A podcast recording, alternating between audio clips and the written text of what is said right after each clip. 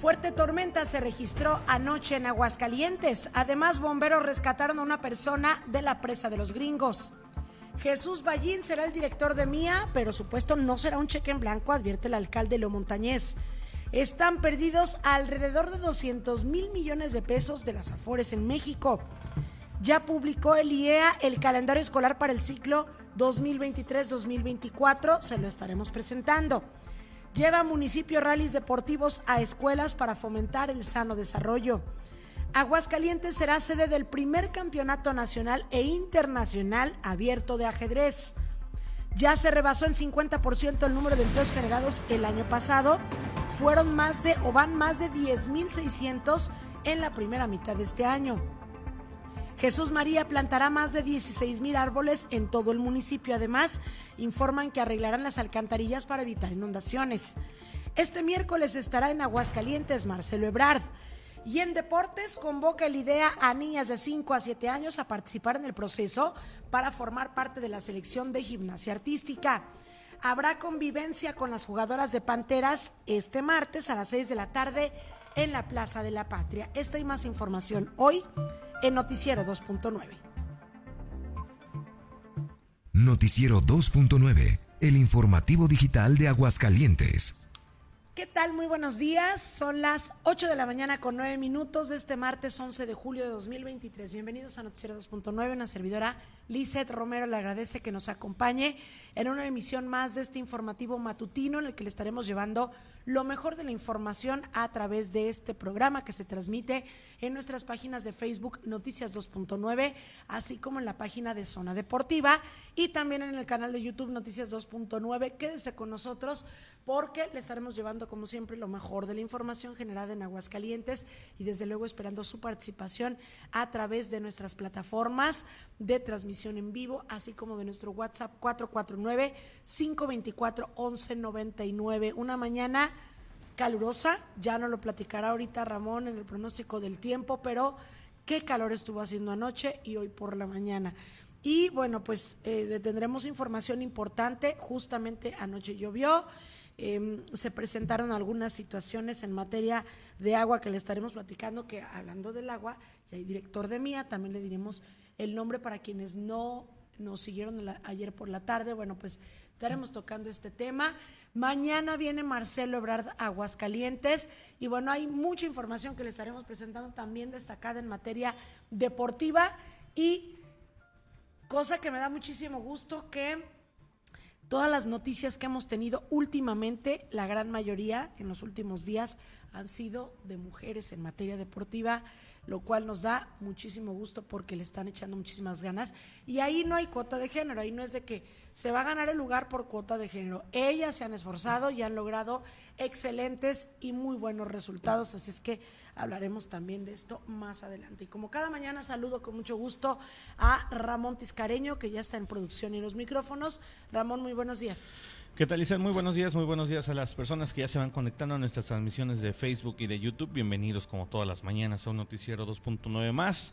Este martes, martes que eh, inesperadamente, bueno, nos cayó una lluvia ayer, hoy por la madrugada, nos cayó una lluvia inesperada de repente se dejó venir el chubasco, pero ya lo habíamos dicho aquí precisamente eh, temprano, eh, se, esperaban, se esperaban chubascos ya por la tarde noche y, bueno, pues afortunadamente cayó esta agüita para refrescar un poco, a pesar de que hizo calor por la madrugada, bueno, pues amanece, amanece con una temperatura de 15 grados centígrados por ahí de las 5 y media de la mañana. Y en este momento el termómetro marca 17 grados centígrados para estar hoy esperando una máxima de 28 y una mínima de 15 por ahí de la una y media, dos de la madrugada. Estará parcialmente nublado en Aguascalientes, se espera un ambiente húmedo, recordemos la lluvia que, como les digo, cayó en la madrugada y se mantendrá esta situación por eh, esta poca nubosidad que se espera que, que, haya y que esté presente en el territorio de la capital de Aguascalientes. Eh, muchísimo, muchísimo calor, todavía seguirá siendo en los próximos días, esperamos en los, eh, incluso Esperamos los pronósticos, nos dicen que esta semana, lo que resta de la semana y la próxima, las condiciones se repetirán, así es que hay que estar pendientes, hay que, eh, bueno, pues eh, salir con el paraguas porque se esperan lluvias toda toda la semana. Así es que muy atentos aquí en Aguascalientes. Por supuesto, saludando a todas las personas que se conectan a nuestras transmisiones. Ya tenemos mensajes, ya tenemos comentarios. Muchísimas gracias a todos ellos por conectarse un día más a eh, este Noticiero 2.9 de la mañana con Isaac Romero. Tenemos eh, a nuestros amigos, como todos los días, de eh, SERI, Servicios Especializados de Robótica Industrial, que nos mandan las efemérides. Nos dicen buenos días, un día como hoy, pero de 1889.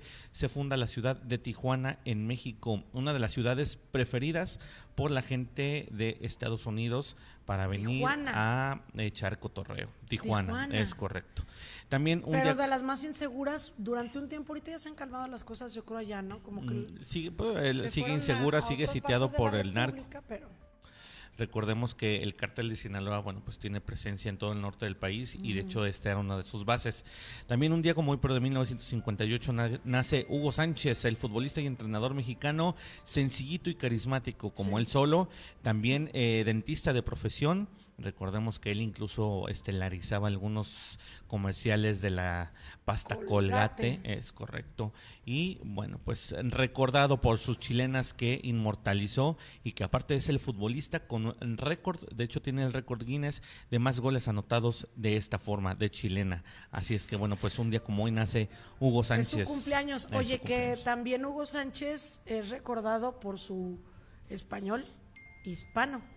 Ah, de hecho él, él este, a partir, a partir de, su estancia en España, él recordemos que estuvo en los eh, clubes del Atlético de Madrid y el el Real Madrid y bueno pues eh, ya empezó con el castellano muy muy pegado. Ya sabemos que todos los hidrocálidos o todos los mexicanos que se van para allá están una semana. Imagínate años pues se les pega no este eh, también un día como hoy pero de 1982 Italia gana el mundial de fútbol al vencer la en la final a la eh, República bueno dice RFA que será en el Estadio Santiago Bernabéu. República Federal pues no sé no, no RFA será Rusia, pero bueno, también un día como el de 1987, eh, eh, día en el que la población humana del planeta Tierra supera los 5 mil millones de habitantes según los cálculos de la ONU. Pero fíjate, en el 87 éramos 5 mil nada más y hoy estamos cerca de los 8 mil, si, si mal no recuerdo.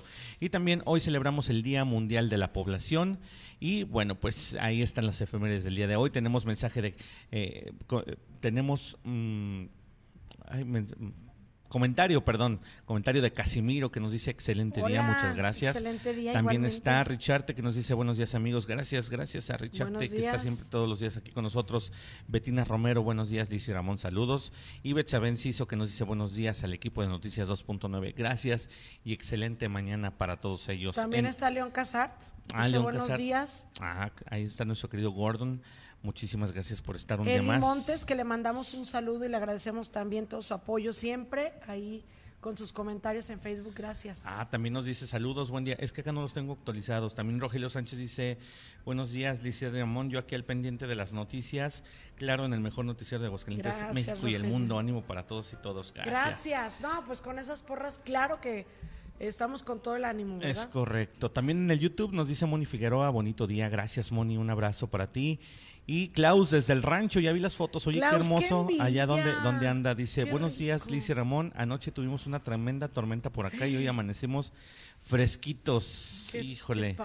Ya vi las fotos de su face y qué rico anda por allá. ¿No te ¿eh? vas a echar un platito como el que dijimos ayer por la mañana, un, este, jocoquito con, bueno, no sé si le gusta el jocoquito. De molcajetito. Molcajetito y frijolitos de la olla. No, no, no, no, hasta se me hace agua la boca. Sí, riquísimo. Qué delicia. Y sobre todo en una mañana así, en el rancho. Claro. Más se antoja todavía. Y por la tarde una elotiza, ¿no? ¿O cómo se llama? Sí, elotiza. Con elotitos asados, eh, si son amarillos con mantequillita. Y si son de rancho, que son el maíz blanco, pues bueno, pues ahí asaditos con su eh, mayonesita, su chilito piquín, limoncito. Bueno, Fíjate que su, uno queso de mis sueños, su queso cotija también. Sí, uno de mis sueños precisamente es tener un ranchito o una propiedad, no sé, o sea, alejada, ¿no? En, la zona urbana donde así sean 100 metros, Ramón, mientras, mientras quepa una, Hay que decirle a Martín que se moche con uno. una casita que hace mucho que qué. Hay que decirle a Martín que se moche con uno. Con uno de los Un terrenos. terrenito, pues Un sí, terreno, imagínate. Porque se quedó con Un muchos terreno, terrenos. puta. Ah, bueno, pues que nos pase. imagínate, imagínate cuántos terrenos. pedacito Sí, a- hay, hay con una esquinita de Una unos mil metros cuadrados, mil metros cuadrados. Ándale, pues de qué tamaño son. no, pues imagínate del tamaño que sean, para que eso que- no le signifique nada, imagínate el tamaño de bueno, los pues terrenos. sí, estaría bien, porque de verdad es que, híjole, qué bendición Sí, este, tener un lugar así donde Amane- poder ir. amanecer, amanecer con el canto de los pajaritos, con el fresco. El Es fresco. que- y luego ya ves que, por ejemplo, en el campo amanece la neblina asentada en el, en el terreno. Sí. O sea, amanece si se ve todo así Qué con neblina muy rico. Bueno. Bueno, Sueños, sueños que algún día se van a cumplir. También Sí. está Ruth Enciso que dice buenos días, dice Ramón, que tengan Buenos un días, buen día. Gracias, Ruth. Saludos allá y a los visitantes que andan por allá también.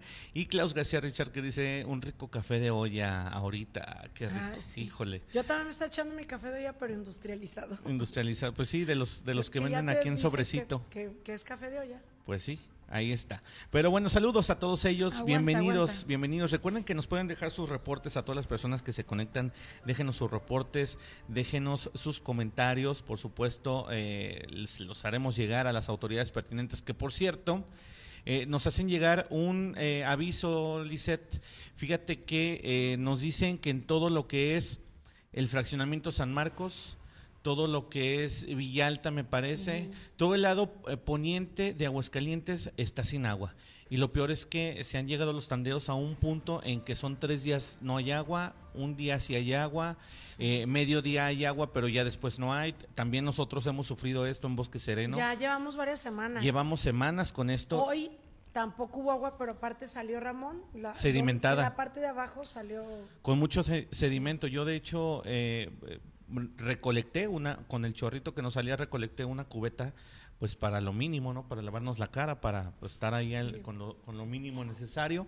Y este, y mucho sedimento, mucho sedimento, de hecho, el que, el que tenía eh, el agua. Así es que, bueno, pues un llamado a las autoridades, digo, no es, no es necesario también tener el chorrazo, ¿verdad?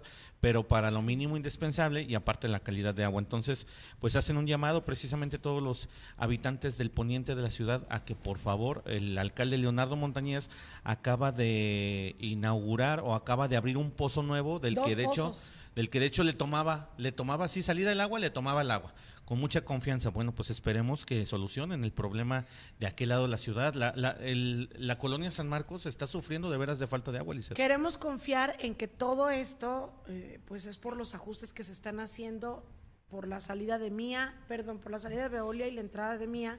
Esperemos que sea por esto, Ramón, por todo lo que se está generando de infraestructura, interconexiones, todas estas cuestiones técnicas que se están llevando a cabo. De todos modos, hay que cuestionar a ver qué es lo que está pasando en, en, pues en todas las zonas, ¿no? Que nos avisen. Pero que nos independientemente de eso, también, eh, también el asunto es que eh, deja tú que podamos nosotros eh, investigar con las autoridades pertinentes.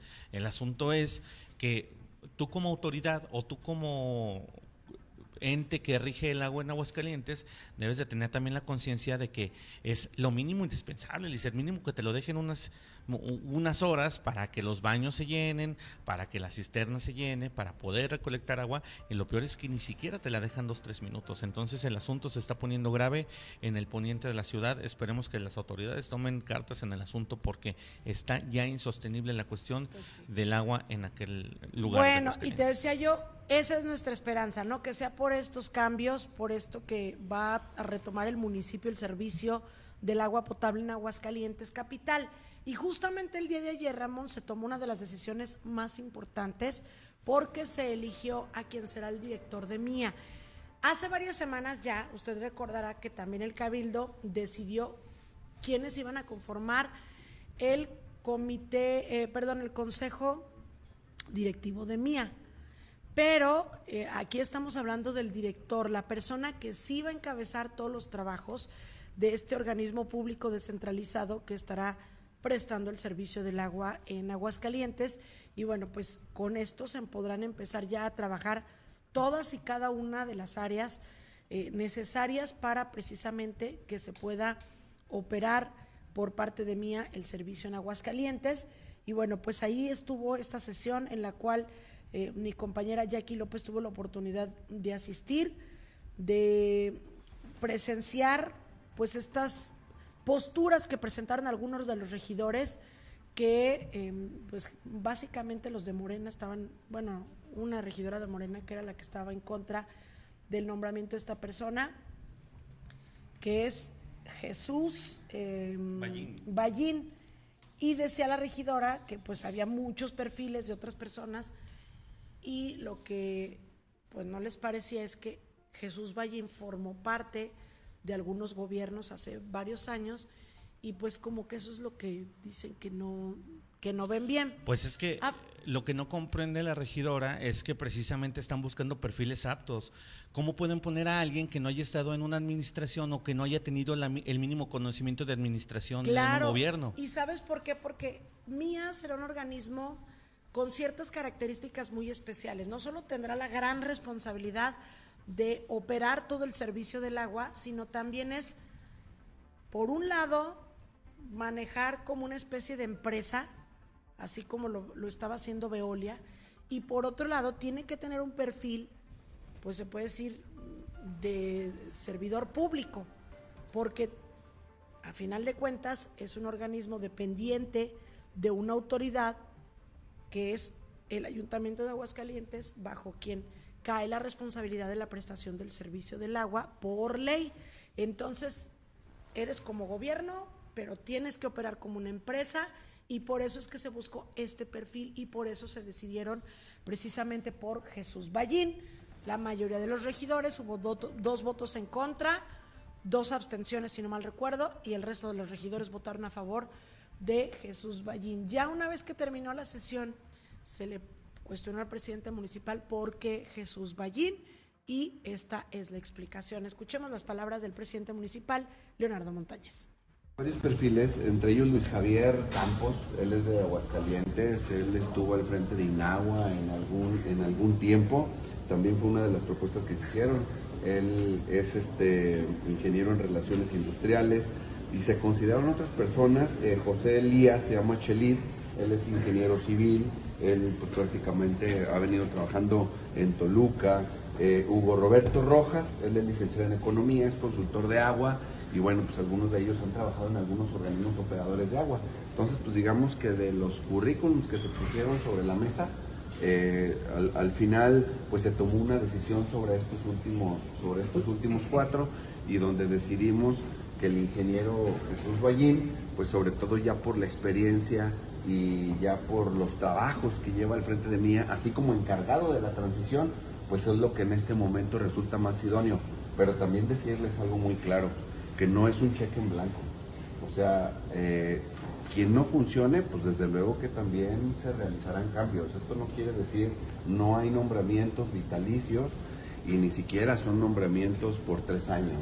Si no dan resultados, desde luego que eh, se, tendrán que hacer, que hacer cambios. Puntos muy en claros que dejó el alcalde Leonardo Montañez fue que, aparte de no ser un cheque en blanco, este nuevo director de MIA, el ingeniero Jesús Ballín, tampoco tampoco tendrá un eh, límite o no tendrá cierto tiempo como obligado, sino que en cualquier momento que vean que el director pues no da los resultados que se esperan, porque recordemos que Mía está creado eh, eh, pues ahora sí que al vapor en Express, precisamente para llevar Aguascalientes, llevar los rumbos del agua en Aguascalientes, recordemos que bueno pues el director tiene que tener buenos resultados, si no también será cambiado, no va a ser un cheque al portador y aparte lo han escogido por su experiencia, su expertise, Lizeth. Entonces, bueno, pues esto no deja duda de que seguramente es un perfil con todas las de la ley, es un perfil que cumple con, los requisitos o los requerimientos que la alcaldía necesita. Entonces, bueno, pues a pesar de muchos, eh, hay, división, hay división de opiniones, Lizeth. Sin duda, los regidores son los que tuvieron que hacer el análisis de los perfiles, pero, pero siempre resalta esto de que la, de que la regidora Ale Peña siempre está en contra. O sea, estamos hablando de que es sistematizado y lo hemos dicho. O sea, en Morena parece que los están, los están empujando a siempre estar en contra de las decisiones de la alcaldía. Porque este ya es otra más de las de voy en contra y no me interesa nada. No, ¿eh? es que en ese tema del agua específicamente, porque muchas otras cosas las vota a favor de las propuestas del presidente municipal, pero en ese tema en específico sí tengo entendido que la regidora pertenece a un grupo, que es el de Arturo Ávila, que ellos estaban pugnando porque la empresa Veolia se quedara en Aguascalientes. Este mismo grupo que pues lleva a los expertos a otro medio de comunicación y que hacen todo lo posible cada ocho días por pegarles. Decirle a la gente que lo más conveniente para Aguascalientes es que se quede la empresa Veolia. No decimos que la empresa no tenga toda la expertise, no decimos que no pudiera ser muy buena opción o que con Mía no va a haber ningún problema. Los habrá seguramente, porque estamos hablando de que el municipio retoma un servicio después de 30 años de no hacerlo cuando las condiciones de la capital eran otras. Había por mucho un menor número de población, un menor número de casas que, a, a las cuales hacerle llegar el servicio y bueno, las condiciones en sí de la ciudad, hasta topográficas probablemente pudieran ser diferentes, qué sé yo. Pero la cuestión es que, a final de cuentas, es una obligación establecida en la Constitución de que los municipios son los que presten el servicio. Hemos tenido ya una modernidad, tenemos cierta tecnología y entonces estamos hablando de que tendrán que hacerlo. Tarde o temprano el municipio tenía que retomar el servicio y se tendrá que hacer em, pues de toda la tecnología y de todo el activo humano, de todo lo necesario para lograrlo. Sí, probablemente le batalle, pero no podríamos seguir eternamente con Veolia. Y bueno, repito, eh, el voto en contra de esta regidora, más allá de Jesús Ballín, probablemente es eh, este afán en contra de, todo el ir sistema. En, todas las en contra de todas las decisiones que se han tomado en torno a mí. Y, es lo que te, y es lo que te comento, o sea, es, ya es sistemático, o sea, te aseguro que ni siquiera analizan bien el perfil y nada más por ir en contra. Pues probablemente lo analizaron, pero bueno, la cuestión es, esto importante que dice el presidente municipal, no es un cheque en blanco el puesto que va a tener Jesús Ballín. La verdad no tengo el gusto de conocerlo, tampoco puedo hablar mucho menos de su trabajo. Confiemos en que así sea. Lo que dice el presidente es que él ha sido el encargado desde un principio que empezó a trabajarse el tema de Mía, él ha estado trabajando todo esto y ya trae el conocimiento, no es alguien que le tocaron en su casa, vente a trabajar y que no sabe ni la O por lo redondo. Ya ha estado, se puede decir que en este proceso entrega-recepción con Veolia y por eso el presidente tomó la decisión de que fuera él, la somete ante el cabildo y se lo aprueban, por algo será, esperemos que haga un buen papel y si no, como dijo el presidente municipal, se va. ¿Por qué? Porque ahorita lo que se busca precisamente es la profesionalización, la experiencia, en, todos los ámbitos y bueno, esperemos que salgan las cosas bien.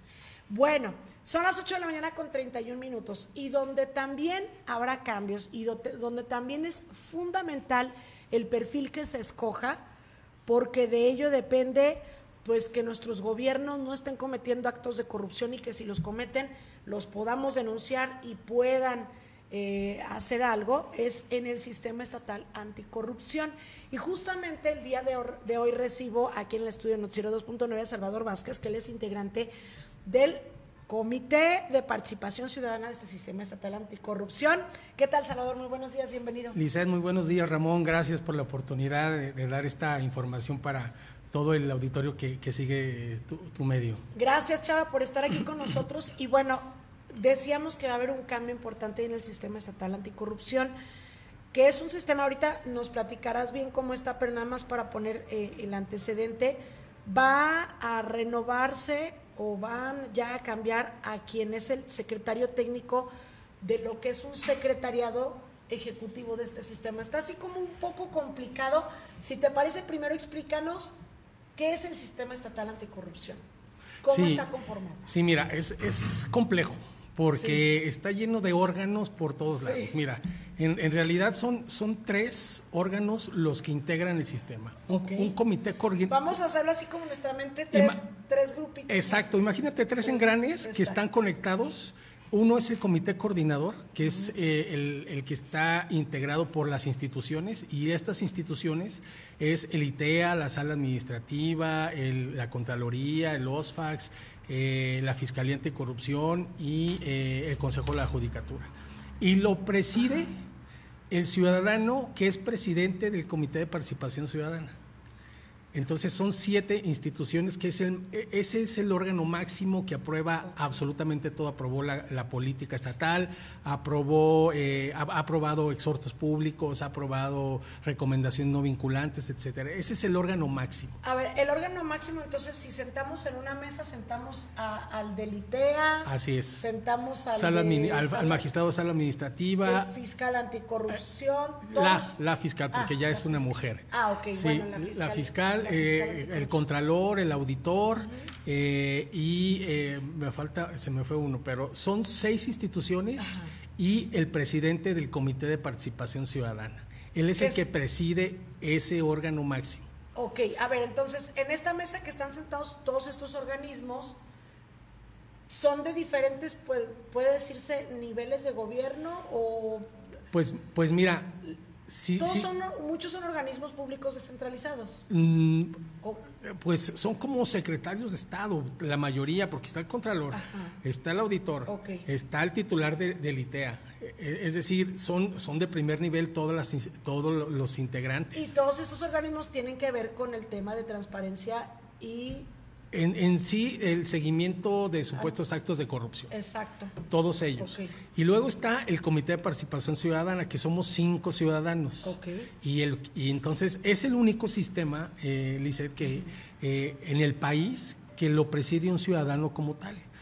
Porque ninguno, ni el sistema electoral, ni el sistema nacional de transparencia es eh, presidido por un ciudadano como tal. Todos son instituciones. y luego tenemos un comité rector del sistema estatal de fiscalización. Esos son los tres organismos que componen el sistema. Entonces, están acá todos los organismos. El comité coordinador. Los seis, el comité coordinador. Están ustedes de, como consejo. Comité de participación ciudadana. Comité de participación. Y el comité rector del sistema estatal de fiscalización. Y a todos estos.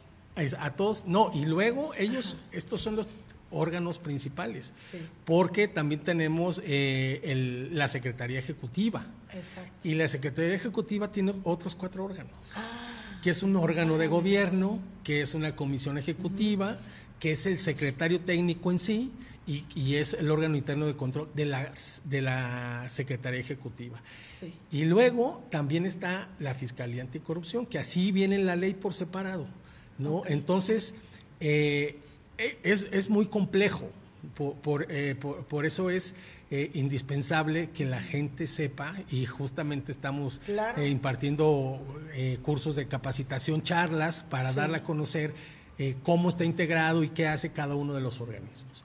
Y lo, justamente como iniciabas o terminabas la, nota anterior de la profesionalización y la experiencia en este tema tan importante del agua justamente nosotros estamos buscando un perfil similar, con, profesión, eh, eh, eh, con, profesionalismo y con experiencia en el tema, porque déjame decirte que el sistema estatal anticorrupción está posicionado entre los tres primeros lugares a nivel nacional. Y todo por este trabajo que ha hecho... ¿De credibilidad? No, de todo, de, todo el trabajo, de, de, exhortos, de recomendaciones, de política. Es el, es el único estado donde realmente están integrados estos tres ejes que digo. exactamente. De los, de los 32. Hay, donde funcionan bien y camina todo. Por, por eso es importante mencionar que es el, es el único sistema donde está presidido por un ciudadano porque justamente lo que solicita, lo que propone este ciudadano al frente de las instituciones en Aguascalientes está trabajando bien. Es decir, si nosotros emitimos recomendaciones al Poder Judicial o al Congreso, el 90-95%, espero no quedarme corto, responden con un sí. ¿No? Eh, o a todas las instituciones. Es decir, Aguascalientes ha emitido alrededor de 80 eh, recomendaciones no vinculantes en cerca de cuatro años y eh, el 95, más del 95% han sido aceptadas por las instituciones. Ahora, en comparación con el Sistema Nacional eh, de Transparencia, que tiene más de 22 años, o el, de, o electoral, que tiene más de 30 años, este apenas llevamos 5. Eh, eh, en, Aguascalientes. ¿No? Entonces, estamos justamente desarrollando este trabajo entre instituciones y ciudadanos, pero falta mucho por hacer, mucha difusión para que la gente sepa cómo participar. Porque, digo, es complicado todo el aparato que de alguna manera yo entiendo que es así, precisamente porque luego en los actos de corrupción se da que si tú eres mi amigo, tú eres mi amigo, tú eres mi compañero de trabajo y puede haber hasta 10, 15 personas y una cadena y entonces todos están confabulados y se configura o se lleva a cabo un acto de corrupción. Y por eso es tan complejo este organismo para que precisamente cualquier eh, acto que se quiera encubrir sea complicado, ¿no? Así es. Todo este aparato tan complejo. Así es. Eh, y justamente este eh, eh, es nuestro trabajo de la coordinación entre instituciones, pero no solamente los que integran el, propio sistema, sino las instituciones del Estado de Aguascalientes, municipios, organismos autónomos. Y afortunadamente nosotros en Aguascalientes estamos trabajando al 100%. Es decir, las instituciones lo que proponemos las aceptan ¿no? Y, pero necesitamos justamente continuar con estos trabajos, ¿no? Y para ello es eh, eh, justamente la, visita del día de hoy. Que, justamente dices, Aguascalientes es ejemplo en la conformación de este sistema estatal anticorrupción. En otros estados como que, bueno, no les interesa. Pero aún así, em, la persona que los coordina todos estos trabajos, que es el secretario técnico, cuánto tiempo está en el cargo y por ende, pues nos estás comentando ahorita, ya se está emitiendo una convocatoria porque ya debe ser sustituido. Así es. ¿Quién será el encargado de elegir al nuevo secretario técnico y por cuánto tiempo estará en el cargo? Mira, eh, el, encargo dura cinco años del secretario técnico. o sea, es el, primero que apenas va a salir el, el segundo. Ah, ya es el Perdón, va a salir el primero y va a entrar el segundo. Exacto, va a entrar el segundo. Exacto, eh, así es. Eh, Aquiles Romero fue es el primer secretario del sistema que construyó, porque realmente eh, fue una labor titánica que en, cinco años tenemos una política estatal, tenemos una plataforma digital estatal donde la ciudadanía puede eh, consultar las declaraciones de los servidores públicos. Y, y, esta plataforma, Lizeth, aparte se ha proporcionado a 17 estados de la República. Entonces, eh, justo esta, esta convocatoria. Se han ayudado en la conformación de otros sistemas. Total, este, porque todo ha nacido, bueno, la mayoría, mucha información ha nacido aquí de Aguascalientes y se ha distribuido. Y justamente esta información está interconectada con la plataforma nacional digital, pero no quiero entrar más ahí porque justamente es muy, muy complicado. esta convocatoria la, emite el, propio, nosotros, el propio Comité de Participación Ciudadana. Eh, nosotros somos los encargados de seleccionar a tres perfiles. Por eso, por eso retomé tus palabras de profesionalización y experiencia. Eh, nosotros proponemos tres perfiles al órgano de gobierno del sistema. ¿Y quién es el órgano de gobierno del sistema? Todas estas instituciones que te dije, más el secretario técnico. Pero en esta ocasión, pues el secretario técnico no va a poder votar porque es el que sale, ¿no? Pero se sube y lo que estamos buscando es un perfil político, un perfil administrativo y un perfil técnico. Exacto. El político, porque eh, yo, lo, yo visualizo al secretario técnico como un secretario de Estado más, aunque es una OPD. ¿Por qué? Porque va a tener relaciones con todos los actores de primer nivel, de, de los organismos autónomos, local, pero aparte nacional. ¿No? Con, con, propios secretarios de Estado, etcétera, eh, y eh, administrativo, porque él es el, que, el único que ejerce presupuesto. Ah. Entonces hay que diseñarlo, hay que eh, ir a, administrarlo justo con los diputados para ir a negociar ese presupuesto, ejercerlo, y la parte técnica de, estar al pendiente de cómo está la Secretaría Ejecutiva, cómo están todos los insumos técnicos, y justamente eh, estamos buscando el mejor perfil de, eh, para que sea el nuevo o la nueva secretaria técnica del sistema, del sistema estatal anticorrupción. Que es algo similar a lo que comentamos del director de MIA, porque luego la gente se queja y decían, cuando se conformó el Consejo Ciudadano de Mía, decía la gente, es que muchos de ellos han sido políticos, han sido funcionarios, han sido, bueno, y aquí decía yo, es que no puedes tener a uno que sea técnico, un ingeniero del agua, encargándose de todo el tema administrativo, todo el tema jurídico, que, se, que tenga esa inteligencia eh, esas formas políticas de hablar con quien se tenga que hablar, de gestionar recursos, etcétera. Es un tema muy complicado que los perfiles efectivamente debe cubrir todas las aristas. Y algunos decían, es que ¿qué hace un contador o qué, o qué profesión decían Ramón en el consejo de Mía? que decían de otro tipo de profesiones que decían, es que ¿qué hace un contador o algo así ah, en mía? Decían que abogados. Abogados. ¿Qué, hace un, abogado en el consejo? Pues ¿Qué hace, por ejemplo, eh, también decían de un contador? O sea, pero es que no se dan cuenta que tienen que cubrir ciertos perfiles y tienen que cubrir muchos, muchos, este, muchas vertientes de la empresa.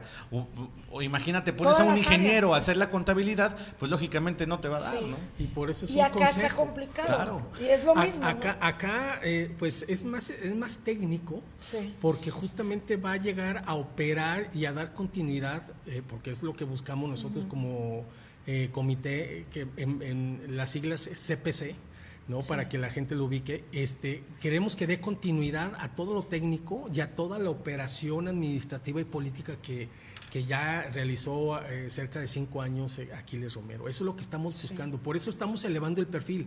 Ahora, a diferencia de, bueno, cada quien elige el proceso como como bien, exacto. Nosotros sí emitimos una convocatoria justamente para buscar ese perfil y, elevamos los, requisitos que señala la ley, por ejemplo, tener cinco años de experiencia en temas de contabilidad gubernamental, fiscalización, rendición de cuentas o transparencia. No los va a tener todos. Pero, no, porque estamos como quien dice en pañales. Exacto, pero estamos buscando el que tenga más conocimiento de eso, Lisette, ¿no? Y aparte este, de eso, que, que, tenga este desenvolvimiento y que presente además un plan de trabajo en los próximos cinco años, porque eso es importante, es decir, cómo, va cómo está visualizando ahorita el sistema y cómo lo, lo va a visualizar en cinco años. ¿no? en ese plan de trabajo. Y, somos tal vez de los pocos eh, convocatorias en el que además de, estos requisitos que solicitamos, aplicamos un examen y un caso práctico. Es decir, eh, le decimos, a ver, vamos a evaluar cómo está en conocimientos de toda esta expertise, pero aparte le ponemos un caso práctico para que lo resuelva y no es sencillo. Y luego, después de eso, viene una entrevista. ¿No? Entonces esperemos. Son muchos filtros, por decirlo claro, porque buscamos una persona técnica y profesional para que tome las riendas del propio sistema. Ahora, ustedes ah, lanzaron esta convocatoria y la publicaron, por decirlo así. Así eh, es.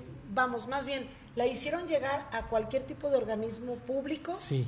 Es decir, al Instituto Estatal Electoral a lo mejor, donde más o menos creo yo puede haber tipo de, cierto tipo de perfiles, a todos los organismos, gobiernos, pues mira, no, más o menos a dónde la dirigieron. No, no, así como tal de, llevarlo. Esta convocatoria se publicó el 19 de junio, eh, eh, entró en vigor a partir del 20 y se cierra el día de mañana el día de mañana y entonces esto eh, esta, eh, se, dio una rueda de prensa se ha dado se ha dado publicidad en las redes y sobre todo se ha solicitado a este comité coordinador la, propia difusión no este no la mandamos a todas las instituciones porque eh, ya es depende del, del, propio interés del ciudadano no ahora pregunta importante. Sí. gente que ya ha trabajado en, en el sistema no sé a lo mejor hay uno de los asistentes de uno de los consejeros o qué sé yo, que a lo mejor es muy bueno, ¿ellos podrán participar o gente que hace el sistema ya no, puede no, participar? No, no, claro, incluso los propios integrantes. tienen más experiencia. Sí, sí, sí, e incluso los propios integrantes de, la Secretaría Ejecutiva, de la Secretaría Técnica, pueden participar. Los que no podemos participar eh, son los propios integrantes del CPC, ¿no? Actual, del Comité de Participación Ciudadano, incluso los ciudadanos que hayan participado en algún comité eh, o comisión un año antes de la emisión de esta convocatoria. Es decir, que, por ejemplo, la, comisionada que salió en febrero pasado, Josefina Díaz, en el remoto caso que ella pudiera, quisiera participar en el proceso, estaría impedida justamente porque no tiene un, año. exacto. Entonces, también metimos muchos eh, candados en esta convocatoria, por ejemplo, que no tener algún delito doloso, eh, eh, presentar esta declaración 3 de 13 en violencia política de género también. Ya entró también. Ya este también, justamente. y es por eso que estamos pensión alimenticia, sí, sí, sí. todo, todo. Incluso eh, si eres eh, integrante o miembro activo de un partido político tampoco puedes, ¿no? Y esto lo vamos a cruzar con información del INE para que, porque nosotros estamos creyendo fielmente en la palabra del ciudadano, es decir, te hacemos firmar una carta de, de decir verdad de todo esto, pero nosotros también eh, vamos a investigar si realmente lo que nos dice es cierto, porque nos hemos encontrado muchos ciudadanos que dicen que no y a la mejor hora es. Sí, que justamente es lo que ustedes tratan de combatir. Ahora, así es. Eh, finalmente, Chava, ustedes lo van a elegir, no es acá que los diputados, la porque al final de cuentas, luego dicen mucho, es que que lo elijan los diputados y sabemos que todo está planchado y viene siendo la misma. Acá ustedes con todos estos filtros prácticamente pues el que los pase es el que va a ser, ¿no? O sea, la selección va a estar ahí en, el que pase, cubra el perfil y saque todos los Nuestro trabajo es solamente seleccionar la terna a los tres mejores perfiles y una y esa terna ya se pasa al, al órgano de gobierno y ellos son los que eligen a, cualquiera de ellos tres. Lo pero que, todos tendrán el perfil, sí, todos habrán pasado Pero nuestro trabajo, Lizeth, es justamente que esos tres perfiles, al que elijan sea hombre o mujer, sea el mejor. De los tres, mandar los mejores y elijan este, al que ellos crean conveniente. Ese es nuestro trabajo. Ahora, también estamos cuidando la paridad de género. En el remoto caso, si, si dentro de los tres primeros lugares son hombres, entonces eh, se baja el último lugar y se sube al mejor calificado de, eh, de, las mujeres. O si los tres perfiles son mujeres, ahí se queda tal cual, eh, respetando las acciones afirmativas que, menciona el Tribunal Electoral. Entonces, estamos tratando de cuidar todo este eh, eh, proceso y además nosotros tenemos cédulas de evaluación. Es decir, nosotros vamos a presentar la terna y, en cada uno de las actividades de las fases nosotros vamos a sesionar sesiones en vivo públicas y vamos a emitir eh, voto razonado en su momento eh, de cada uno de los integrantes para que vean eh, cómo se eligió a esta terna. Va a ser pública la elección. Todo, todo es transparente, todo es transparente. ¿Y cuándo va a ser? Mira, si todo sale bien, porque este, al día de hoy no tenemos ningún registro. Válgame. Y se cierra el día de mañana. Es que, pero eh, es, que todo eso espanta a la gente. Tiene que ser una persona recta de veras, porque imagínate, tiene, eh, vas a ser parte de este órgano. Claro todos tenemos, como dicen, todos tenemos nuestra cola que nos pide. Pero si no, si, no, si no caemos a, lo que estaban discutiendo en el tema anterior, ¿no? De solamente presentar una, una alternativa sin examen, sin entrevistas, sin nada, y entonces elige. Acá nosotros no, tenemos que ser muy cuidadosos y pues por eso elevamos los requisitos, ¿no? Ahora, sí hay, sí, sí hay muchos eh, eh, eh, este, perfiles el chiste es que como son muchos documentos que llenar, por ejemplo, debes de presentar tu 3 de 3, tu declaración patrimonial eh, de Sí, que eso te lleva tus días, por eso te digo, ya no alcanzas, o sea, lo más seguro es que No, sí alcanzas, mira, este, todos los documentos están descargables ya nomás para que los llenen en la página del CPC, es www.cpcags.org. Entonces, se cierra la convocatoria, pero no el, periodo para la presentación de todos los documentos, nada más para el registro. Para el registro el día de mañana a las 3 de la tarde. O sea, se pueden registrar y yo, yo me apunto. Y ya después eh, eh, habrá un periodo para el desahogo, de, Así para es. el llenado de todos los formatos. No, no, no. Eh, lo, que, lo que va a hacer es que entra a, esta a la página del CPC, descarga todos los documentos, los llena y los firma, los que tenga que firmar y le pone su eh, su antefirma en todos los documentos, los ponen en un sobre cerrado y los entrega en las oficinas del CPC, que es aquí justamente en Avenida Américas 1622. Eh, enfrente de lo que es la Soriana ahora, ¿no? Eh, ahí tiene que entregar ese sobre cerrado, se le va a dar un folio y, tiene que revisar muy bien la convocatoria para que no le falte ningún documento. Pero bueno, si no llega ninguno, que van a tener que Pues sí, tenemos que ampliar sí o sí, porque eh, tenemos que designar, bueno, el órgano de gobierno tiene que designar al secretario o la secretaria técnica antes del 20 de, agosto, porque es el último día donde está Aquiles Romero pues y entonces... Adelante, son, son bienvenidos. Yo paso. Soy un corrupto.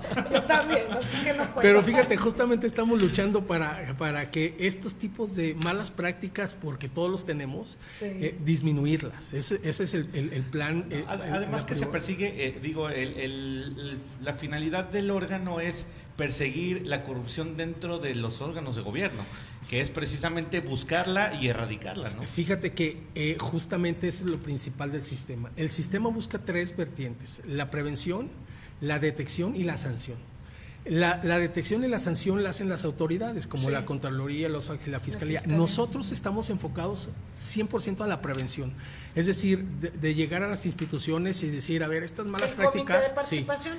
porque somos el ojo ciudadano del sistema. Entonces, si hay malas prácticas... Si quiere presentar una denuncia, entonces va con el comité. No. ¿O, en dónde? Si, si tú como ciudadana quieres interponer una denuncia, ya sea administrativa, eh, va, hay que ir con la Contraloría, con el OSFAS o con el ITEA. Si la quieres presentar de manera penal, con la Fiscalía eh, especializada en el combate a la corrupción.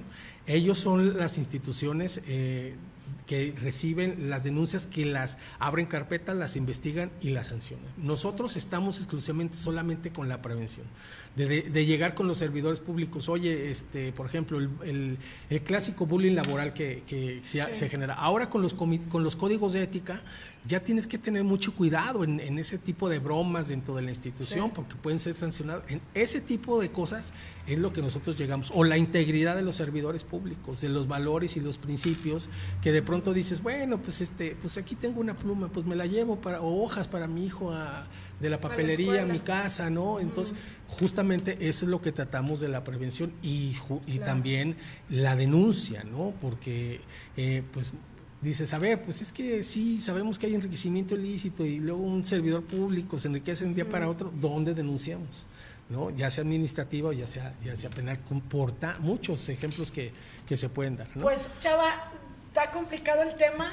Este, bueno, la convocatoria es más, creo, complicado que todo el aparato, pero sí creo muy importante, digo, yo como medio de comunicación te lo digo, creo muy importante es aterrizarlo más con la gente, que lo sepa, ¿Cómo puedes, así como me lo explicaste ahorita a mí, si es, eh, si tu, tu delito presumes que es penal o que es administrativo, tienes que acudir a tal, o sea, explicarle con peras y manzanas a la gente para que lo vayamos sabiendo, porque probablemente sí están haciendo un buen papel y digo, son un ejemplo a nivel nacional, pero falta que la gente lo sepa, porque, repito, ni nosotros como medios de comunicación sabemos muy bien cómo está todo el tema. Ahorita con esta entrevista, pues creo que me pusiste ya el panorama y ya podría yo más o menos decir qué es, pero sí falta mucho todavía en este sentido, ¿no? Que se lo hagan llegar a la gente a través de, pues, los medios. Y sobre todo motivar a la gente para que participe, porque también tenemos una red de participación ciudadana donde se pueda acercar y puede hacer las propuestas, incluso hasta una iniciativa podemos generar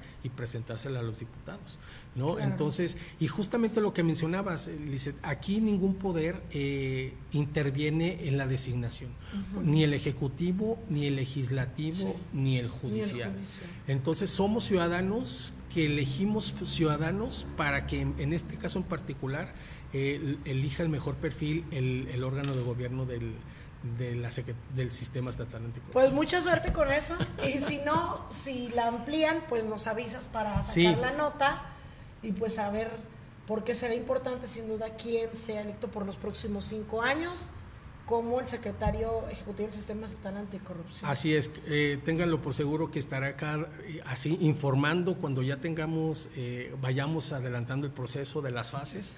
Y en caso de que no, de que se amplíe, esperemos que no, se, también estaré informándoles para que toda la ciudadanía a través de tu medio sepan de cómo va este proceso y que den seguimiento porque es de los más transparentes, eso es, importante decirlo, todos los filtros porque, porque a diferencia de, de muchas designaciones públicas que se han dado, pues a veces ni, ni siquiera examen o... De hecho, yo diría que es ejemplo. Sí. Y deberían de tomarlo como ejemplo para elegir, bueno, fiscal, para elegir muchos de Sí. los cargos eh, que, que están en juego. Y, y porque fíjate, eso de los diputados, yo con todo respeto, no, no me la creo. ju- nada. justamente lo que dices, este es un ejemplo porque la intención es proponer una ley de designaciones públicas en el Estado. Para que todos tengan el mismo piso parejo y también haya fases de decir, este sí sabe y este no sabe, Claro. ¿no? Porque si no, como, como lo, lo dijeron, vamos a estar llenos de eh, cuates y cuotas en los cargos públicos. Y tenemos que ir avanzando y va a ser lento, lento. Así lento. es. Años nos puede llevar, pero pues por algo se tiene que Así es. empezar, ¿verdad? Pues Álvaro Vázquez, gracias por acompañarnos. Muchas gracias tardes. por el espacio, Lisset. Muchas gracias, Ramón, y estaremos en, en contacto. Aquí estamos en contacto. Son las 8 de la mañana con 57 minutos y continuamos con más información, Ramón. Vámonos con esto de los economistas, Lizeth, que tremendo, ¿eh? Tremendo esto de que ya hay fondos perdidos de Eso, repente. a ver, Chava, si me permites, A ver. sí, ese tema de las afores que ahorita eh, vamos a presentar, porque son dos, cerca de 200 mil millones de pesos Sí. perdidos de las afores. Ese tipo de cosas, por ejemplo, en las afores, eh, si yo presumo pues un mal manejo de recursos de mi afore, también se pueden denunciar o no. Sí, por Porque supuesto. son todos los actos de todas Mira, las to- instituciones. to- todo acto de gobierno eh, puede ser denunciado o eh, eje- mal ejercicio del, del presupuesto. Pero hay, hay instancias, por ejemplo, en esto de Afores, eh, si es un ciudadano, eh, puede interponer una denuncia ante el órgano interno de control de la propia institución. Y luego el órgano interno de control tiene que abrir sí o sí una carpeta de investigación para comenzar con todo lo que tiene que ver y llegue a una posible sanción. Y a, a la vez tiene que también, eh, si cre- lo cree pertinente, una denuncia penal. Porque aquí ya es, es un mal ejercicio del, del- del presupuesto y a lo mejor se benefició uno o varios servidores públicos. Entonces, lo que tienen que hacer es una denuncia penal sí o sí y, eh, y administrativa también. Tanto los órganos internos de control porque son fundamentales en todas las instituciones y en, en la- en las instancias que siguen de manera penal estas, este tipo de casos. Y no solamente eso, hay muchos, No, muchos, pues hay muchos, muchos. Bueno, pues justamente platícanos, Ramón, ¿qué es lo que está pasando con las afores? Pues ahí está, Lizeth. Fíjate que nuestro querido eh, economista Gerardo Sánchez, sí, Gerardo Sánchez, ¿verdad? Gerardo, Sí. porque siempre se me olvida su apellido. Gerardo Sánchez nos dice precisamente qué pasa con este dinero y que es dinero fantasma, ¿eh? así nos lo dice él. Vamos a escuchar su comentario editorial. Hay 18 millones de cuentas de los trabajadores registradas en las AFORES no reconocidas. Un monto algo así como 200 mil millones de pesos que están extraviados o no tienen dueño. Hay trabajadores que tienen dos cuentas y no lo saben. Tienen que consolidarla en una sola cuenta. O no saben en qué Afore están. Bueno, ya bajo este esquema del Afore se han jubilado 53.215 trabajadores al día de hoy.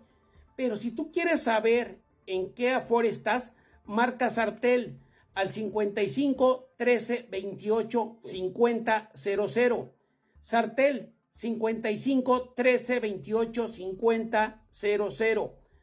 Ten a la mano tu número de seguridad social para que sepas en qué Afore estás y no seas uno de esos 18 millones de trabajadores que no saben en dónde están sus recursos para el retiro, ya que el monto son 200 mil millones de pesos los que están huérfanos al día de hoy. Pues ahí está. Así es que Fondos Hay que fantasmas, en es que, es que sabes que luego mucha gente, mucha gente eh, se hace acreedor a una Afore o empieza con la Afore, No, pues se supone sale que de todos los trabajar, trabajadores sale de trabajar. A ver, ¿tú sabes cuál es tu afore? No, no, no, no. Tú, tú desde el momento en que empezaste a trabajar, que fuiste asegurado, o lo que sea, Asalariado, pues. tiene, exacto, tú tienes un afore y no sabes, te puedo asegurar dónde está, ni cuánto tienes ahorrado. Oye, y luego vemos los montos y no son nada despreciables, ¿eh? No, no, no. Y si tú falleces o tienes una incapacidad, después viene todo el problema de dónde tengo mi afore, qué hago, cómo puedo obtener mi recurso de pensión. Y entonces están los problemas. Cuando hay el fallecimiento de la persona, imagínense, si la persona no sabía, ¿a poco van a saber los hijos? o los nietos, está súper complicado. Entonces es importante que todos revisemos dónde tenemos nuestra FORE, quién está manejando nuestros recursos. Y tú puedes decidir, porque cada FORE te cotiza diferente. Tú puedes decidir si te quedas en esa FORE, por ejemplo, MetLife, o te quieres pasar a la FORE fulanita de tal, del banco tal, porque también los bancos te ofrecen esto de la FORE. Y entonces tú decides quién quieres que te la maneje de acuerdo al rendimiento que te dan y todo esto. Pero casi nadie lo sabe. Entonces, Pues te digo, ofrece, se ofrece por alguna situación y a dónde acudes. Y aparte, toda esa gente que no sabía, que no tiene la manera de reclamar porque no hay ni un solo papel que te entreguen a ti, te digan, aquí está tu Afore. Son raras las empresas que sí van y te lo entregan. A mí me lo, me lo entregaron en el día y yo lo tengo. Pero es raro. Entonces, miles o millones de trabajadores en México que no saben que se murieron y que nadie lo reclamó, ahí está, 200 mil millones de pesos, que pues ¿quién se los quedó? Como siempre, el gobierno, ¿verdad? Así es que, 200 mil millones de pesos. bueno, hay que Hay nada más. estar siempre pendiente de este tema. Qué barbaridad. Buena pregunta del día para todos ustedes y que hoy se dediquen a eso, hoy chequen quién tiene su afore. Hay manera, usted busque en internet cómo investigo quién tiene mi afore o dónde está mi afore y ya lo pueda checar. Hoy te lo dejo de tarea, Ramón. Ah, ok. Bueno, continuamos con más información para los padres de familia. Atención, nuestra compañera Azul Cervantes nos tiene la información, Ramón, Sí. sobre la publicación del calendario escolar ya del próximo año, que andaban por ahí circulando varios calendarios y pues eran fakes calendars. Eran falsos algunos. Pero ya ahora sí, oficialmente, el Instituto de Educación de Aguascalientes da a conocer cuál es el calendario para el próximo ciclo, porque ya nada más prácticamente queda esta semana de clases, entonces los papás no se podían ir sin saber cuándo van a regresar sus pequeñitos a, a la escuela, ¿verdad? Azul Cervantes, adelante con la información. Muy buenos días. ¿Qué tal? Muy buen día, los saludo con muchísimo gusto y bueno, el día de hoy informando que el calendario escolar 2023-2024 para las escuelas públicas y particulares de educación básica en Aguascalientes ya se encuentra publicado y disponible para consulta y descarga en la página de internet oficial www.iea.gov.mx. El Instituto de Educación de Aguascalientes informó que el calendario escolar 2023-2024 para educación básica contempla un total de 190 días efectivos de clases para los planteles de este nivel. Además, se dio a conocer a la sociedad que el próximo lunes 28 de agosto iniciarán las clases para este periodo. De igual manera, el IEA precisa que del 21 al 25 de agosto, el personal docente participará en el Consejo Técnico Escolar y taller intensivo de formación continua para docentes, esto como una capacitación previa al inicio de las clases. Durante todo el próximo año escolar, el calendario contempla 10 días de suspensión de labores docentes. Además, se establecen dos periodos vacacionales, el primero del 20 al 29 de diciembre de 2023 y el segundo del 15 al 26 de abril de 2024. El ciclo escolar 2023-2024 finalizará el 16 de julio del año entrante, esto para escuelas de educación básica. Es importante destacar que el IEA también publicó en su página de internet los calendarios escolares paranormales de Aguascalientes y de educación media superior, tanto planes cuatrimestrales como semestrales, los cuales ya pueden consultarse en www.iea.gov.mx.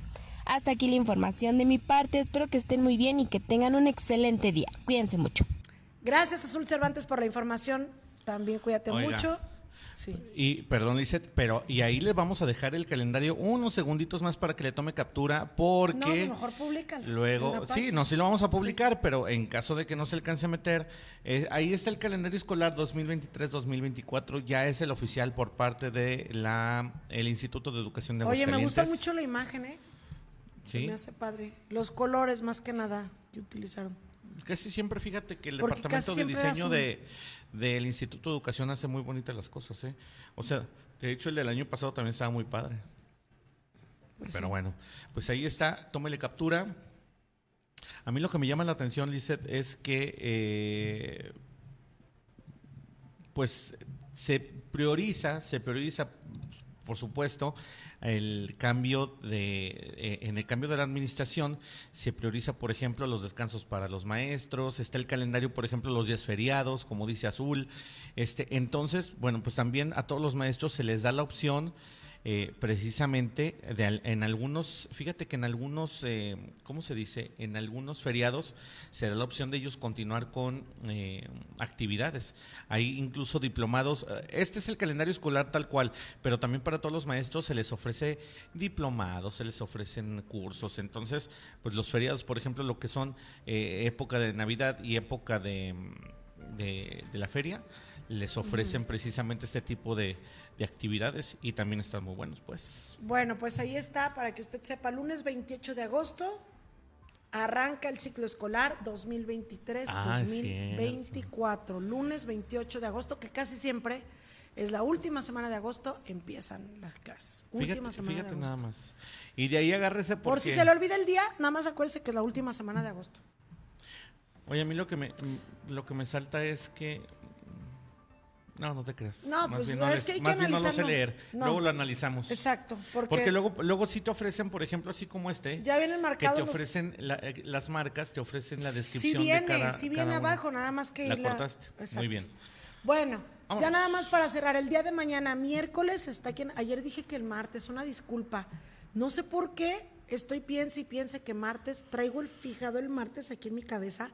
También un, una persona tiene una entrevista de trabajo el miércoles y yo, y mañana, y mañana, no sé por qué se me fijó tanto el martes, pero es el miércoles. Miércoles viene Marcelo Ebrard, Aguascalientes, ahí estuvo en la rueda de prensa donde se anunció esta visita, nuestra compañera Giselle Dávalos que nos informa. Adelante Giselle, muy buenos días. Ah, pero la ah. tiene Giselle, pero, permíteme. Sí, a ver, bueno, pues mañana viene Marcelo y ahí primero se hizo la rueda de prensa para dar a conocer cuáles serían, pues más que nada, la intención de la visita de uno de los aspirantes de Morena a la candidatura a la presidencia de la República. Ahora sí, eh, ya el día de mañana, pues tendremos todas las actividades y también rueda de prensa con él, pero bueno, vamos a escuchar a Giselle con este reporte. Hola, ¿qué tal? Muy buenos días, Licedi Ramón. El día de ayer tuve la oportunidad de asistir a la rueda de prensa Mejor con Marcelo en donde se habló sobre el recorrido del precandidato de Morena por la República, anunciando la próxima visita del ex canciller Marcelo Ebrard a la ciudad de Aguascalientes. Incluso se habló sobre una posible visita al municipio de Calvillo. Su equipo asegura que estas visitas tienen como propósito el escuchar a la gente, entender sus problemas y crear posibles soluciones. Al igual, uno de sus objetivos de esta visita es acercarse a la población hidrocálida y a sus medios de comunicación. Al igual, recalcaron que, pues, según ellos, en estas visitas pues no habrá acarreados. Y bueno, pues esto fue algo de lo que se habló el día de ayer en la rueda de prensa. Les mando un fuerte saludo a todo el equipo de Noticias 2.9. Gracias Giselle, muy buenos días. Igualmente un saludo, pues ahí está. Dicen que no va a haber acarreados, ¿eh? Porque pues tuvieron conocimiento del pues evento de Claudia Sheinbaum, que se llevó a cabo en el Jardín de San Marcos, donde llegaron camiones y llegaron estas camionetas tipo van, grandotas de 15, 17, 20 plazas, llegaron ahí a todos los alrededores del jardín, había estas unidades que llevaban a la gente, pues llevaban las agüitas y todo, y entonces dicen ellos, firmado que no va a haber acarreados, que vayan los que quieran ir, o sea, ellos quieren, siento yo, y creo que sí fue auténtico esto que dicen, ¿eh, Ramón? Que sí realmente quieren medir que vaya la gente, o sea, lo que la gente que quiere. Lo que yo, yo creo que quieren demostrar es músculo. Miren, no invitamos. Pero es un arma de dos filos porque recordemos que las bases políticas, más cuando son, por ejemplo, personas que vienen eh, desde, desde, por ejemplo, que te que te gusta? Villas, villerías, o de otros este, municipios. De otros municipios. ¿Cómo se van a venir ellos? O sea, dicen no acarreados, pero, o sea, yo puedo, yo puedo vivir en Lomas del Ajedrez y yo quiero ir a ver a Marcelo, pero si yo no tengo el tiempo o no tengo el dinero para trasladarme, ¿cómo lo voy a hacer? Bueno, pero también estamos hablando que eso es lo que ellos están buscando, que la gente realmente vayan quienes quieren y quienes obviamente tengan la posibilidad. Lo que no quieren es esto, caer en esta misma práctica del acarreo y de simulación, porque es una simulación que tú tengas a 800 personas, como el evento de Claudia, que digan que fueron 2000 y que de esas 800 quítale cuántas eh, no hubieran ido si no bueno, les pones sabemos el perfectamente. transporte. Es que mira, también eh, yo pienso y Yo creo que prefiero esa- 10, pero que sean los que realmente es una con- situación totalmente negativa eso de maquillar y más eh, estando en una pre pre pre campaña. O sea, ¿de qué le sirve a Claudia o de qué le sirve a Aldo o de qué le sirve a Marta? Llevar acarreados y llevar, y le- o sea, por ejemplo, la mitad fueron estudiantes. Por eso te digo. O sea, incluso muchos de los medios de comunicación decían, es que ¿por qué niños? Ellos no son votantes. Para llenarle el evento, pues mejor se los hubieran llevado de excursión al parque o al museo. Eso es, eso es justamente lo que quieren evitar y lo decían en la prensa. No estamos, no se están utilizando recursos públicos, estamos pagando nosotros las lonas y lo que sea, pero aparte no vamos a llevar acarreados porque quieren que sea auténtico. Que si llegan 20 personas y le gritan a Marcelo, presidente, presidente, o lo que le griten, Que sea porque que realmente sea gente que está y no que nada más ahí lo llevaron a la líder de colonia y luego les pasaron ahí su lana. ¿Para qué? O sea, Oye, y luego que les vaya pasando. Luego el desencanto de que esa gente no va a votar por ti, ¿qué caso tiene? Pues, ¿Verdad? Es que, es que no se dan cuenta del daño que se hacen ellos mismos. eh, Muchos políticos así quieren que Sí. quieren ver muy nutrido el evento. pues sí, Exactamente. pero ahí están, ahí van todos obligados, los trabajadores a veces de gobierno que los obligan a ir a los eventos y pues ellos ni quieren, pero pues, qué necesidad. Que seamos pocos pero sustanciosos. y no y no entienden pero bueno el asunto Bueno. el asunto así así está y bueno pues eh, recibiremos a Marcelo ¿cuándo? Eh, el día de mañana El día de mañana. Va a tener una rueda de prensa a las 10 de la mañana. Él sí va a, te- él sí va a atender a los medios de comunicación parejo. no como otros No como verdad otros, porque- que luego se andan excusando o luego andan echando sus paros. No es que los a nivel nacional. A ver nosotros lo hemos dicho y discúlpame mi querido Eric Soto porque incluso yo le mandé un mensaje personal pero yo le dije es que cómo puede ser posible que los escojan hacia el azar no es que los palomean desde allá. Ah, a poco los de allá tienen el conocimiento de los medios de aquí Mira, o sea lo que tú gustes y mandes, no, yo no culpo a la gente de aquí. O sea, No. eso de que Claudia haya atendido, claro que también los de aquí pueden decir, ah, mira, este medio así, este medio así. Pero yo voy a la cabeza, a la disposición de quien está buscando ser nuestro presidente o nuestra presidenta, que tiene la disposición, Ramón, porque de ahí viene, desde que tú empiezas, arrancas una pre-campaña o pre-pre-campaña, la línea que tú le das a todo tu equipo de trabajo. Quiero a todos los medios de comunicación parejo, quiero a toda la gente, no quiero acarreados, no quiero esto, no quiero simulaciones. Desde ahí va. Por eso te digo, esta política que trae Marcelo de no acarreados, los que quieran estar conmigo y voy a atender a los medios de comunicación, sí, va a estar con José Luis Morales, porque obviamente pues dices el rey de la radio, ¿verdad? El rating que tiene y todo, claro que le conviene a Marcelo estar ahí, pero atender a todos los medios, no entrevistas exclusivas nada más con mi amigo o con quien me cae bien o con quien tiene un convenio publicitario, con quien X. Entonces, Marcelo va a estar en rueda de prensa a las 10, ya le tendremos la información y va a tener otras actividades, ¿eh? Desde el evento, digo, no nos pasaron y se entiende, porque ahorita como están tratando de reventar los eventos, ¿verdad? De Ah, los- que le reventaron uno a Claudia, ¿no? Sí, es el que le reventaron ese o no. No. ¿A quién no, le más reventaron bien, ese?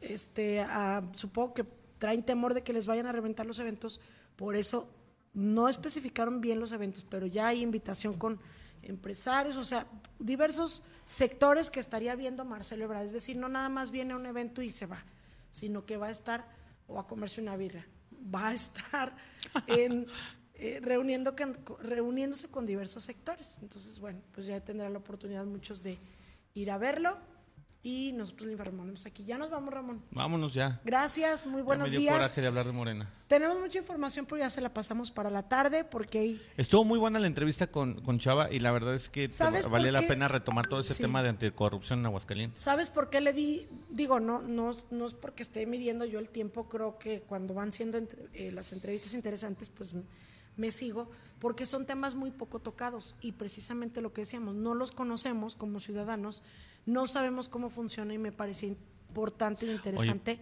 que aprendam- aprendamos algo el día de hoy, pero sobre todo pues que empecemos nosotros como ciudadanos a participar de esto, porque ese organismo o ese sistema está para nosotros los ciudadanos de tantas y tantas cosas que podemos darnos cuenta que hay de corrupción. Y no discursos como el del presidente de vamos a combatir la corrupción y nada más se queda en eso y no pasa nada. Acá es un sistema aprobado con muchos cantados, con mucha gente que está participando, con muchas instituciones de transparencia, fiscalías, etcétera, contralorías, órganos de fiscalización, etcétera, que hacen más difícil que haya corrupción. Creo que en Aguascalientes vamos muy bien en combate a la corrupción a nivel estatal, a nivel municipal. Seguramente habrá muchos actos, probablemente que usted pudiera haberse enterado, pero para eso está este sistema, para que usted denuncie y nosotros como ciudadanos estar ahí picándoles para no dejarlos hacer de las suyas, ¿verdad? Bueno, ya nos vamos. Oye, rapidísimo, antes de irnos, leo los últimos comentarios. Eh, agradezco a eh, Mike Yavicoli, que nos dice, sobrino Ramón, hay, hay un, buen comentario, un buen comentario que me hizo, muchas gracias. Daniel Ibarres Caso también dice, buenos días, excelente día, gracias. Gracias, Daniel. También Marta Aguilera, buenos días, saludos a los integrantes del programa, bendiciones. Igualmente, En YouTube, rapidísimo, antes de irnos, dice Klaus, en el campo uno come, uno come más. Ay, ay, Klaus, ya no me estés recordando el campo. Ya mejor que nos invite al rancho. Vámonos, Lice Romero. Mejor. Gracias, muy buenos Nos vemos en la tarde.